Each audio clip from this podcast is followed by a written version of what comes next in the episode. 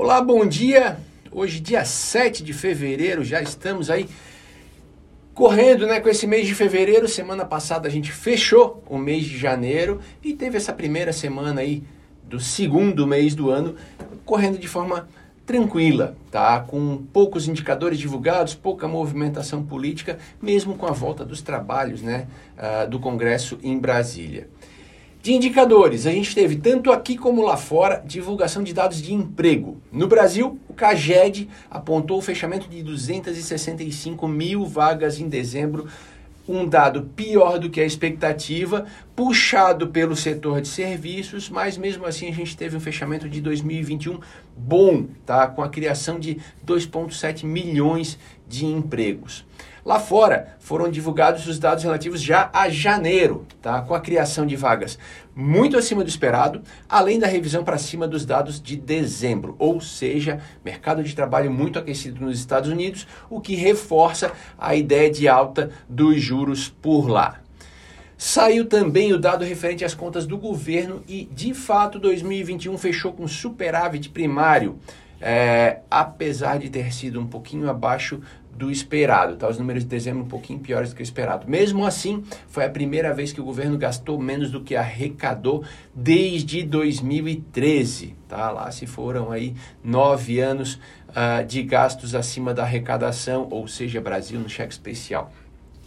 Bom, com esse resultado de 2021, a dívida brasileira também fechou em queda, tá? Uma queda realmente significativa. A relação dívida PIB hoje soma 80,3% do PIB e no final de 2020 essa relação era de 89% ah, do PIB. Lembrando que no auge da pandemia se falava em relação de dívida PIB e talvez até acima de 100%. Então a gente está tendo aí uh, uma trajetória de dívida um pouquinho melhor do que o esperado. Mas a notícia mais esperada realmente da semana era a reunião do Copom e depois de muito tempo a nossa Selic voltou ao patamar de dois dígitos. Tá? O Copom aumentou em 1,5 pontos percentuais a Selic e hoje ela soma 10,75% ao ano.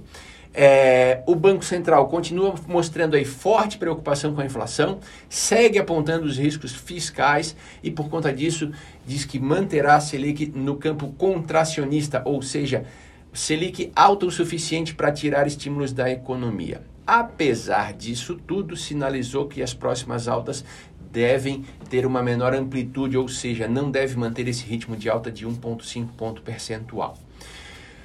O fluxo de investimentos continua muito forte aqui no país. Tá? O mês de janeiro registrou a segunda maior entrada de estrangeiros na bolsa em 10 anos, com mais de 30 bi, mais de 32 bi é, sendo investidos por aqui. Uh, motivos são vários aí, desde é, a busca por emergentes, a nossa, a, nosso mercado brasileiro aqui muito barato, nossa bolsa muito barata, taxa de juros em alta e também a questão da Rússia que acaba trazendo investimentos para cá.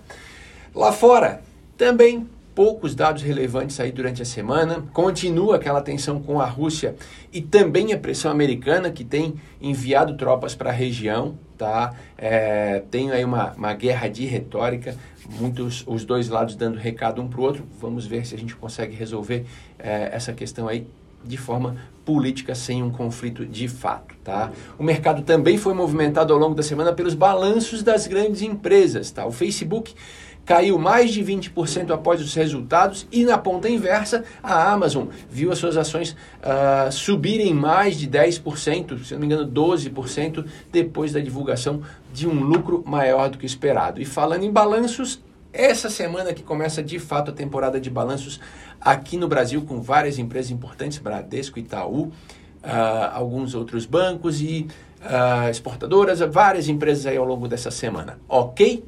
Uma ótima semana para todos nós.